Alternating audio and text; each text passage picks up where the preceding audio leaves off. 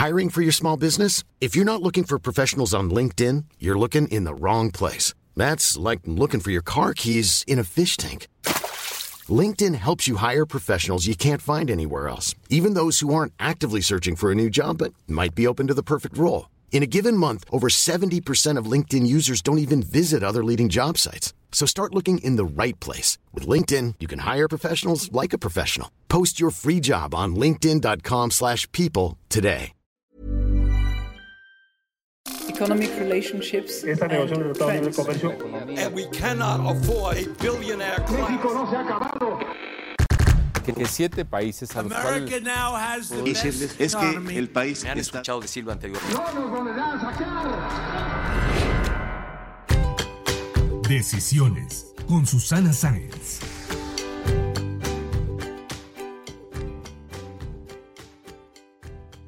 Hola, yo soy Susana Sáenz y en este episodio de Decisiones platiqué con Gonzalo Alonso, quien es CEO de la FinTech Cuentas OK, speaker internacional de tecnología, negocios y emprendimiento. Y déjenme decirles que fue el primer director de Google para América Latina. Tuve una conversación muy interesante sobre los rezagos educativos que vamos a ver en el mundo y sobre todo en México ante la adaptación del sistema a la tecnología con el COVID-19, la transformación digital a la que se han visto obligadas las empresas y qué viene para las Big Techs con estos cambios y necesidades de diversas plataformas. Acompáñenme. Decisiones con Susana Sáenz. Bienvenido, Gonzalo. Qué gusto saludarte. ¿Cómo estás? En el contexto de todo lo que está pasando, súper bien, Susana. Muchas gracias, qué gustazo verte y muchas gracias por invitarme a tu podcast. Qué bueno. Gracias a ti por aceptar la invitación. Pues bueno, ante este contexto, como dices, en el que afortunadamente estamos bien, quiero que nos platiques un poco tu visión desde la parte tecnológica con la experiencia que tienes. Sabemos que tú iniciaste en el mundo de la tecnología de la información hace casi 20 años, cuando apenas llegaban las a la región o nacían otras. ¿Cómo está permeando la tecnología pues en Latinoamérica con la coyuntura actual y a nivel mundial? ¿Alguna vez imaginaste que en el 2020 el ciclo escolar iba a ser virtual? Eh, las consultas de doctor iban a ser virtuales, eh, las entrevistas también iban a ser de esta manera y la mayoría utilizando plataformas como Zoom o Google. Te, voy a decir la verdad, y ya me, me conoces desde hace ya tiempecito, entonces sí, sí me lo imaginé. Por eso eh, trato de ser un evangelizador, ¿no? Este, y salir allá afuera y estar platicando estos temas. Y de hecho te voy a platicar algo, Susana. En diciembre del año pasado, en Cuentas OK, en la fintech que tenemos, dije, oigan, tenemos que hacer un DRP. En- entre otras cosas, porque nunca sabes, en México, en México tiembla mucho. Y, y ya tuvimos últimamente un par de sustos como buenos. Entonces dije, oye, sí, sí puede temblar o puede pasar una catástrofe y sí nos podemos quedar aislados. Ahora, chécate lo inocente que fui. Dije, ok, vamos, vamos a hacer un, un- una- un simulacro de qué pasaría si tuviéramos que quedarnos un periodo de tiempo extendido, extendido, ¿eh? Este, fuera de la empresa. Y por extendido dije, 15 días. No, bueno, y dije, no, bueno, si en 15 días ya le hicimos, ya le hicimos, ¿no? Y entonces mandé a todo mundo a su casa 15 días en diciembre y le hicimos súper bien. Entonces, cuando, cuando regresaba yo de, de un viaje que hice, eh, venía en enero en el avión, y ahí fue la primera vez que escuché una noticia de, de COVID en, en China en el avión, ¿no? Y me volteé con, con mi esposa y le dije, mira, qué bueno que hice el, el DRP porque nu- nunca, es- suena que probablemente no pase nada, pero nunca sabes. Corte A, eh, seis meses en nuestras casas, ¿no? O sea, no sospechaba que esto puntualmente pudiera pasar, pero sí, o sea, sí, sí, sí tenía en la, en la, en la, en la mira que pues, a- algo podía pasar. Ahora, que podía durar un año, no, ni, aguamazos. Oye, y en una entrevista que escuchaba eh, que te hicieron, dices que llegamos 10 años antes a muchos logros de la tecnología de lo que se había predicho, pero ahora con esta coyuntura, pues ¿cuántos años crees que nos adelantamos a cosas que quizá venían después todavía no llegamos a? Muchísimo, Susana, mu- muchísimo más de lo que todo el mundo creíamos. Eh, En, en tu última pregunta no te contesté algo que es importantísimo y es, ¿cuánto se aceleró esto por COVID? Muchísimo, por, por 10 o por 11. Entonces, te voy a poner dos o tres ejemplos que yo siempre pongo, ¿no? En mi negocio, te, te encuentras, ok, tenemos un- uno de nuestros socios, es un banco. Y, y yo platiqué con ellos en enero y les dije, oigan, ¿cómo ven el futuro de la banca eh, remota, ¿no? No, no, no, la banca no puede ser remota. Nosotros tenemos que estar con nuestros clientes, este, eh, la- ya sabes, las firmas, las manos, la cara, la corbata, el traje. Eh, tú, tú- tú ya- tú eres- tú- tú- tú estás muy metida en ese, en el sector de negocios, los conoces muy bien. No es crítica, es observación, ¿no? Sí. Y ellos tuvieran jurado y perjurado que no hubiera sido posible hacer su negocio eh, remotamente. Y ahora los, prim- los primeros que no han ido a la oficina son la, la banca de alto nivel. Eh, Esos sí están encerradísimos en sus casas. Y, y- y viene, a, viene a probar de que cuando, cuando lo necesitas hacer, lo haces. Entonces, por ejemplo, en Zoom acaba de liberar un reporte muy, muy impresionante en donde hay incrementos onda de 165 y 170% del uso en trabajo remoto. Ujú. Y, y estamos entrando en un periodo, Susana, muy, muy curioso en donde la, educación ¿no? Eh, va a tener una transformación acelerada con muchos efectos, algunos benéficos, algunos no tan benéficos. eh, pues porque, claro, yo nunca me hubiera imaginado que en 2020 hubiéramos obligado al sistema más, uno de los sistemas más tradicionales del mundo, a cambiar como han, como han cambiado, ¿no? Y están en shock, están en absoluto shock. Eh, una muy buena noticia eh, que seguir en las próximas semanas y en los próximos meses es el abandono de estudiantes, sobre todo en el sector privado.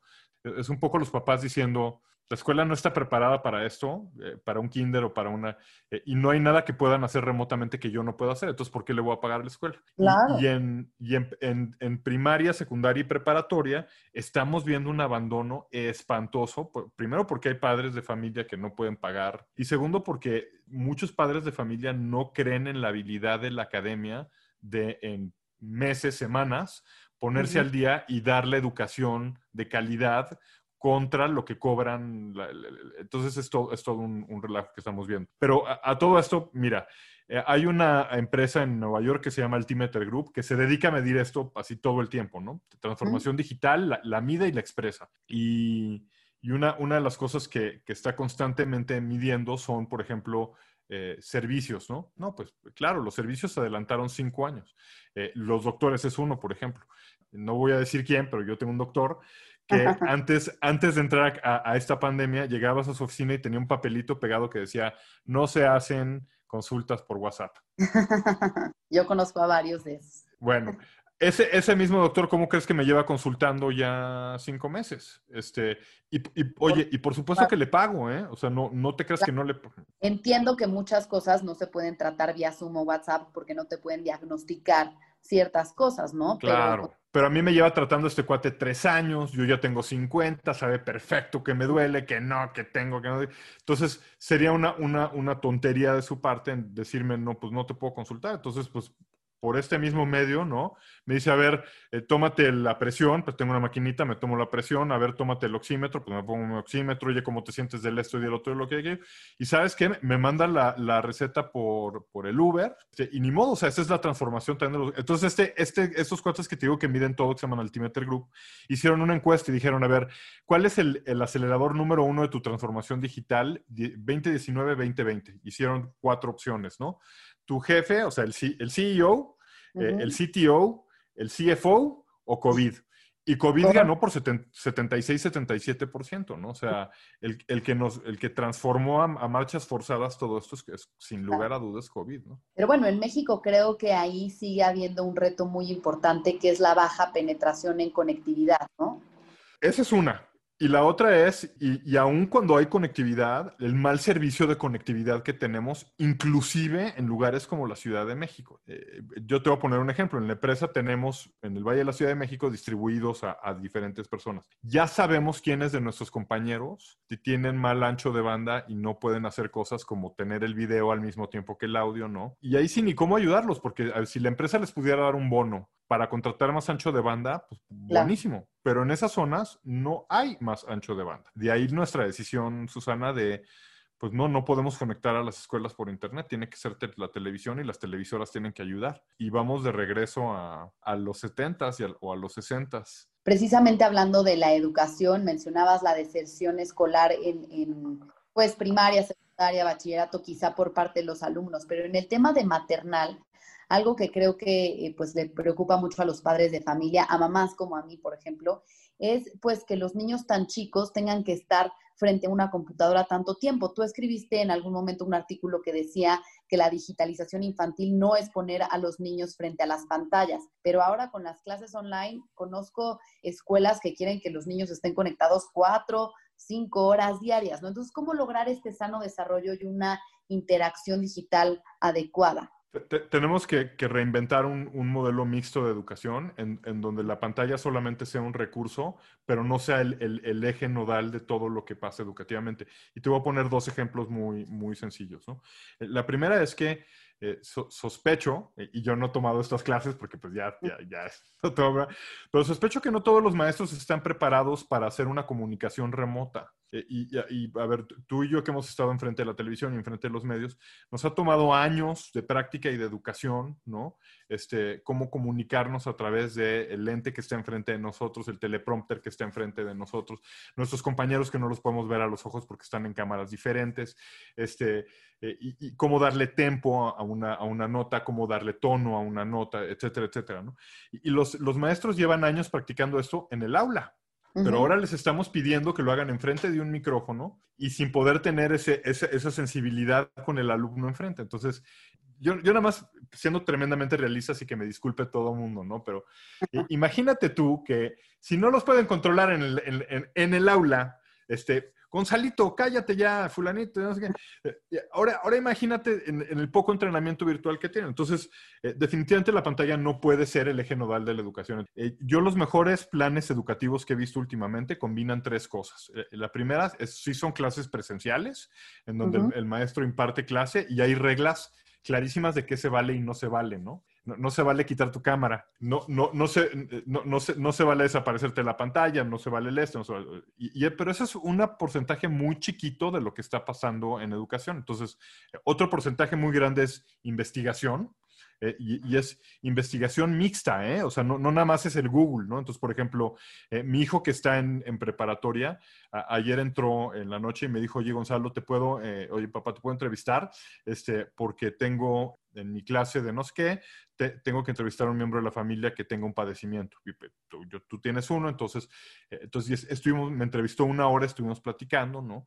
y después tuvo que editar su entrevista y tuvo que, y, y hacer la entrega, ¿no? Entonces, una vez más, sí, la tecnología y la pantalla tuvieron algo que ver con la entrevista con todo el asunto, pero la actividad más importante fue cuando me vino a entrevistar, ese tiempo que pasamos juntos, eh, en donde entendió mejor mi, padecimiento y, eso también es educación, Susana, y no lo teníamos conceptualizado también así. Y hay una tercera parte del tiempo que no es ni investigación, eh, ni, ni pantalla, que tiene que ser tiempo lúdico. La, educación tiene espacios lúdicos muy importantes en donde tenemos que activar esta cosa de, de acá arriba. Entonces hay que leer. Eh, y, una vez más, no todo puede ser lectura aquí en, en la pantalla. Está bien que lean Moby Dick en, en, en librito este, viejo, ¿no? Y que lo subrayen y que hagan sus notas y todo eso. Eh, y, y, después tiene que haber educación lúdica de, de, proyectos en donde yo tenga que crear y tenga que hacer y, no, no pueden ser digitales, esos tienen que, yo tengo que utilizar mis, mis manos, ¿no? O sea, es decir, tenemos que seguir teniendo clases de arte y la combinación de estas capas, Susana, van a ser lo que van a ser la, educación. La, la, gran pregunta es, si nadie estábamos listos para COVID, y esto no lo, no lo digo yo, lo dice, por ejemplo, Gartner dice que el 89% de las empresas, incluyendo las, las escuelas, no estaban listas para este cambio. Eh, entonces, ¿cómo le, ¿cómo le vamos a hacer para que no sufra la educación y además tener este programa a varias capas hecho que funcione en, todas partes? Entonces, ciertamente en, Latinoamérica y en México ya nos dimos cuenta que en, la educación pública, sencillamente, ni tenemos los recursos ni estamos listos. Entonces, el que sufre es el alumno. Y en las escuelas privadas también va a haber un, un, bache educativo fuertísimo, que creo que esas lo van a poder subsanar un poco más rápido pero tampoco creas que lo vamos a, mejorar.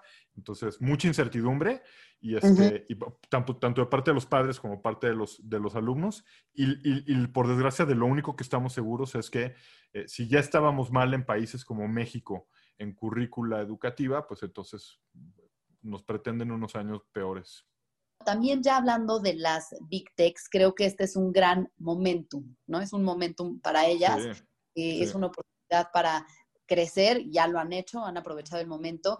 Y tú has dicho que bajo este contexto de eh, incertidumbre van a ganar no los que lleguen más rápido, sino los que sepan navegar en esta situación de una mejor manera.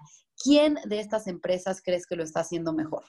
Pues, pues mira, yo, yo, yo creo que las, las, las cuatro grandes de, de Big Tech eh, lo están haciendo tan bien que, por ejemplo, en Estados Unidos se asustó el Congreso y los, y los puso a declarar de una vez, ¿no? Sí, Porque- ¿qué tal? Este, que, que- que, por cierto, yo sé que en México nos tomamos es- eso muy más a la ligera, ¿no? Pero a mí no No. me gustaría estar en esos, en esos pantalones. O sea, que te manden a declarar a una de esas situaciones no es nada, no es nada agradable, ¿no? Em, y, y lo hicieron, entre otras cosas, Susi, porque estaban súper asustados eh, viendo cómo crecieron nada más en estos últimos eh, dos o tres meses, ¿no? Eh, ahora, las, las, las noticias que- que, o sea, de- son buenas en el sentido de que ya los no, Hey, I'm Ryan Reynolds. At Mint Mobile, we like to do the opposite of what Big Wireless does. They charge you a lot, we charge you a little. So naturally, when they announced they'd be raising their prices due to inflation, we decided to deflate our prices due to not hating you.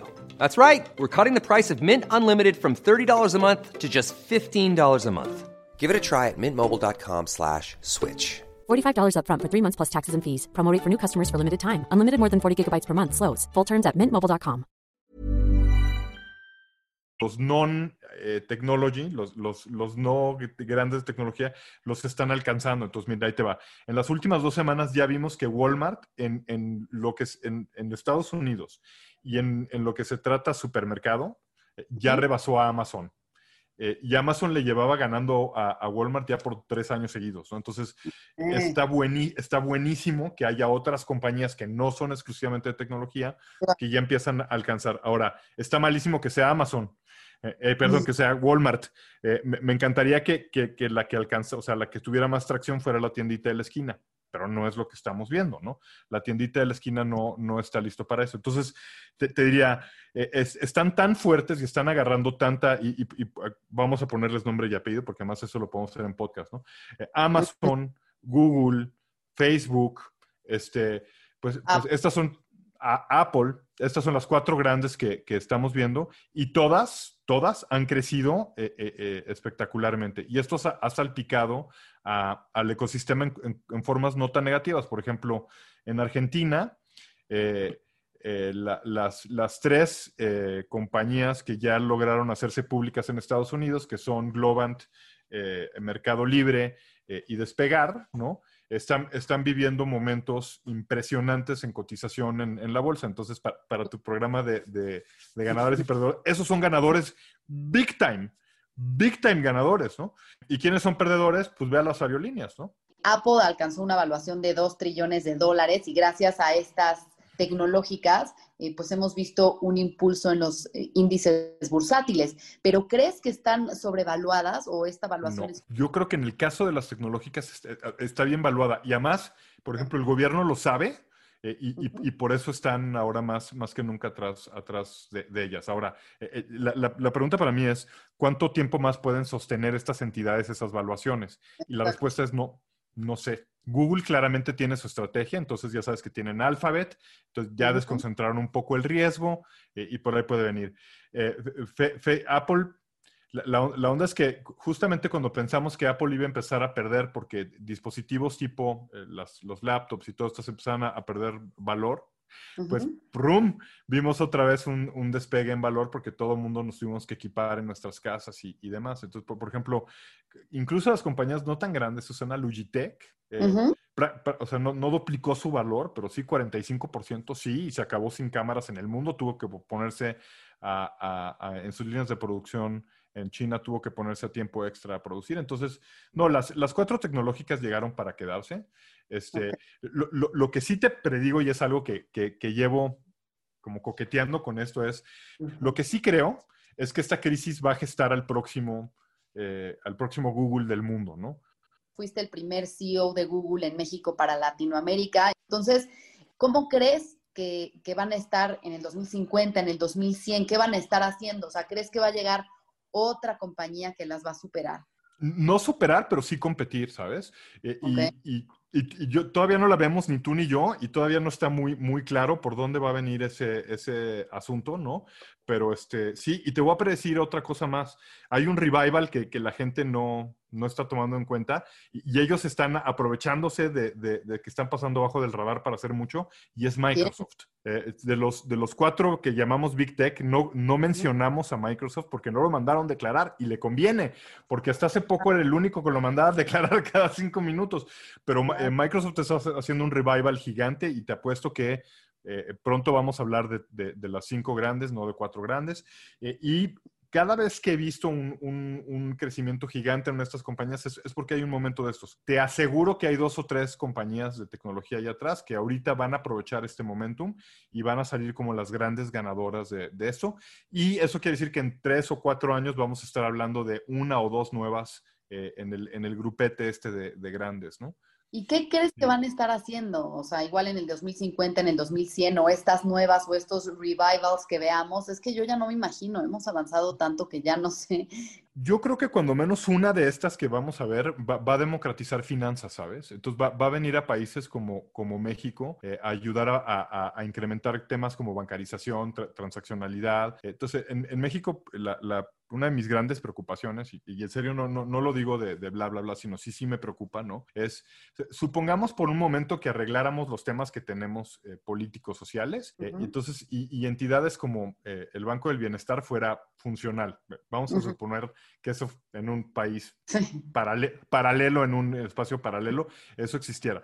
Eh, sí. Como están las condiciones dadas ahorita, aunque el Banco del Bienestar fuera funcional, ¿cómo le hacemos llegar todos esos recursos a las personas que están eh, completamente desconectadas? Y olvídate de Internet, ¿no? Eh, desconectadas del ámbito financiero formal, desconectadas de eh, so so socialmente las funciones que hace ese ámbito financiero. Entonces, eh, no les podemos hacer llegar esos recursos, aunque los tengamos, aunque los bancos sean funcionales, aunque queramos. Eh, entonces, eh, si, si no hay nuevas tecnologías o nuevas compañías que lleguen y cierren esa brecha, eh, eh, yo sigo viendo a, una tercera, a, dos terceras partes del mundo desconectadas eh, de finanzas. ¿no? Entonces, que, creo que ahí vamos a ver algo revolucionario en los próximos tres o cuatro años, por ejemplo. Pues digo, creo que es algo que ya están haciendo las fintechs como la tuya, Cuentas OK, pero que mm, siento que en la administración pasada se le estaba dando mucho impulso, ¿no? Y decían, somos de los países de Latinoamérica sí. con un ecosistema fintech más grande y lo estamos sí. con esta ley fintech que estaban estudiando y que finalmente te lanzaron, ¿no? Sí, Pero ahora hablando con muchos emprendedores del sector y ya me dirás tú también, eh, pues me dicen que no sienten el apoyo de las ciudades. O sea, en estos momentos sería una gran oportunidad para que las fintechs precisamente hicieran lo que tú mencionabas, ¿no? Que eh, a través de sus plataformas ayudaran a distribuir los créditos, los apoyos gubernamentales a las comunidades que no tienen acceso a estos bancos o justamente para cuidarse del COVID, no tener que ir a una sucursal bancaria, no tener que ir a oficinas de gobierno. Sí, y yo ya no pido tanto sofisticación, o sea, va, vámonos a cosas mucho más sencillas. Eh, ¿Qué tal que nos, que nos, nos toman a todos una firma digital, biométrica? Este, porque además ya sabemos que vamos a estar en esta situación, la gran mayoría de nosotros, mucho tiempo. Entonces, eh, ¿Qué, ¿Qué, tal que, que, nos ponemos de acuerdo en una firma electrónica? Entonces, que voy a una institución mexicana, entrego X papeles, me toman una foto una vez, eh, dactilares o lo que sea, y esa ya es mi firma digital. Y entonces ya sí puedo firmar mi testamento en tiempos de COVID, puedo fir firmar, este, ¿no? Este, pues, imagínate el riesgo de saber que te puedes morir, pero no puedes hacer un testamento porque no puedes ponerte enfrente de alguien, porque solamente firmando enfrente de alguien es como puedo asegurar mi, mi, mi sucesión. ¿no? Entonces, eh, yo, yo empezaría por eso, ¿no? Entonces, y sí, y sí, sí creo que la administración pasada tuvo ahí unos pasitos tímidos, este, eh, in, incluso, por ejemplo, eh, gobierno digital tuvo sus primeros pasos y, empezó a hablar de esto, eh, pero uh -huh. sí se, se, abandonó y ahora vivimos todos en, es, está, estamos peor que solamente no tener eh, firma digital. Ahorita es de fifís tener firma digital. Uh -huh. Es, es fifí invertir en tecnología. Entonces estamos viviendo yo creo que el momento más dramático del país, en donde vemos que la Secretaría de Economía se pone a compartir sus, sus computadoras, una para cada tres empleados, porque no consideramos que sea importante que la, que la Secretaría de Economía tenga una computadora por empleado. Entonces, es un retroceso brutal, ¿no? Y sí soy un poco crítico de esto, porque... Uh -huh sí he tratado de ayudar y he estado cerca de estos procesos y, he visto cómo eh, no más no, no podemos. Ahora, ahora bien, si a esto le sumas la crisis que venimos viviendo y que nadie esperaba de hace cinco o seis meses, pues es, es, es agregarle queroseno al fuego. ¿no? Tú en 2014 decides dejar el mundo corporativo y fundas Clouder Tank, agencia de transformación digital, arrancas como emprendedor. ¿Cómo ha sido este contraste? Bueno, tú, tú eres CEO, pero con alma de emprendedor, así dices, y ahora Sí. es Cuentas OK, fintech mexicana especializada en el área contable y fiscal. ¿Cómo ves Cuentas OK en 10 años, precisamente pues en esta necesidad de impulsar la transformación digital y pues en este contexto tan complicado que estamos viviendo y también el contraste de los dos mundos en los que has estado? Te, te- te voy a contestar con algo y no te rías, porfa. Ya no puedo pensar en 10 años. O sea, si, si he aprendido algo estos últimos cinco meses, es que pensar en 10 años es, pero sí te puedo decir en dos, ¿ok? Ok. En, en- en- en dos, eh, cuentas, ok, a grosso modo vale ahorita un poquito más de 10 millones de dólares eh, y ha transaccionado un, poqui- un poquito más de 3.500 millones de, de pesos. En dos años creo que vamos a haber transaccionado tres veces más. Ima- Imagínate lo que te estoy diciendo. O sea, vamos a haber transaccionado 7.500 millones, o sea, más de 7.500 millones de pesos. Este, y vamos a valer eh, cu- cuando menos tres veces más, este, o sea, 30, 30 millones de dólares. Y eso, en, el impacto que va a tener en el mercado es que vamos a estar haciendo factoraje en una forma masiva con, con los jugadores, que, que ya lo empezamos a hacer, por ejemplo, con Visa, pero, pero, pero ahora lo tenemos que hacer de manera masiva, ¿no?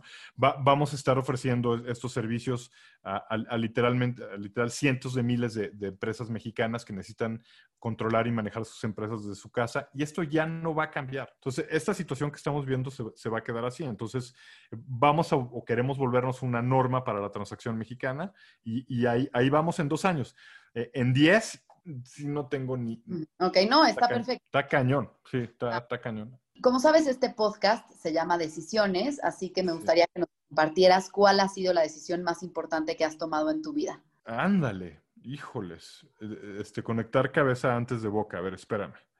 La decisión más importante que he tomado en mi vida.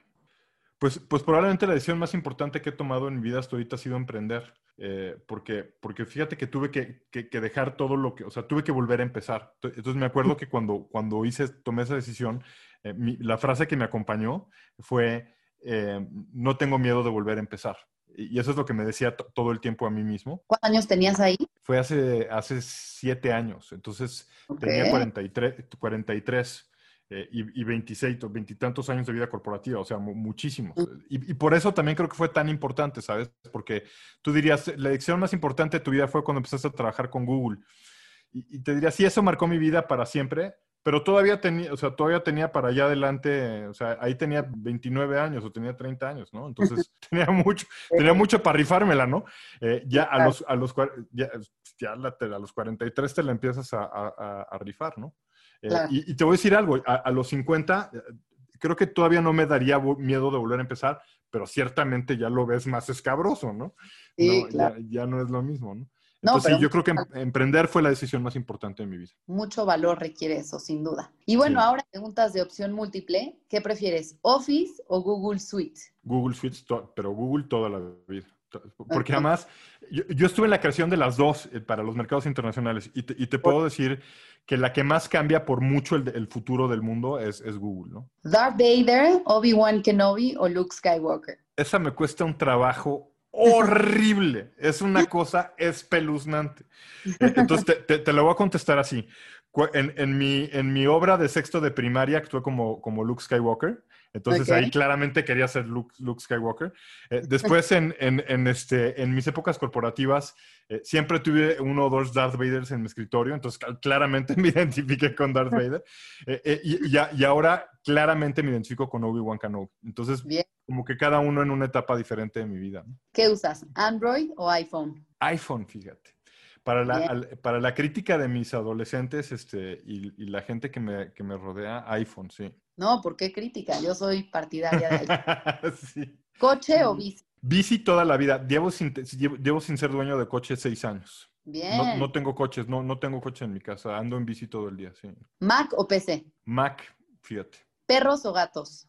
Los, en, en la casa tenemos literal, no, no, no, no te estoy es- exagerando, tenemos cinco gatos adoptados eh, y hasta hace poco eran dos perros adoptados. ah, eh, murió uno, ahora tenemos una. Entonces, si, si te digo gatos, este, mi hija se enoja conmigo y no me habla mucho. Si te digo perros, ar- arman un- una junta de consejo aquí los gatos y no me dejan entrar a mi cuarto después. Entonces, te tengo que decir que adoro a los dos. Es, es, es, es el yin y yang de mi vida, eh, los gatos y los perros. Finalmente, Zoom o Microsoft Teams. Fíjate que Zoom, eh, y, no, que- y- y no- la gente de Microsoft que va a decir que no la quiero porque ninguna de las dos opciones que me diste, este, pero la verdad es que la, la que, la, la que, me ha, la que me ha sacado de, de- del hoyo desde hace mucho, mucho tiempo, la, en donde grabo yo mi contenido como tú ahorita, o sea, es, es, es Zoom, eh, eh, entonces le, le guardo un cariño especial, pero debo decir que Microsoft está haciendo un muy buen trabajo, un trabajo con Teams, eh, y necesitamos que todos hagan un muy buen trabajo porque estas son las plataformas que vamos a usar. Pues muchas gracias por compartir con nosotros tu tiempo. Gonzalo Alonso, CEO de la FinTech Cuentas OK, speaker internacional de tecnología, negocios y emprendimiento, y quien fue el primer director de Google para América Latina en México. Muchas gracias por compartirnos tu visión eh, y pues los retos que enfrentamos ante esta pandemia con tu expertise en la tecnología. Sigamos en contacto. Muchas gracias a ti, Susana, y un saludo a todo el mundo. Gracias. Si te gustó este podcast, recuerda suscribirte en Spotify, Apple Podcast o en mi canal de YouTube. Califícalo y comparte. También me puedes mandar tus comentarios o propuestas de a quién te gustaría que entrevistara en mis redes sociales. En Instagram y en Twitter me encuentras como arroba suscience y en Facebook diagonal suscience3. Nos escuchamos el próximo miércoles. Mom deserves the best, and there's no better place to shop for Mother's Day than Whole Foods Market. They're your destination for unbeatable savings, from premium gifts to show-stopping flowers and irresistible desserts. Start by saving 33% with Prime on all body care and candles. Then get a 15-stem bunch of tulips for just $9.99 each with Prime. Round out Mom's menu with festive rosé, irresistible berry chantilly cake, and more special treats. Come celebrate Mother's Day at Whole Foods Market.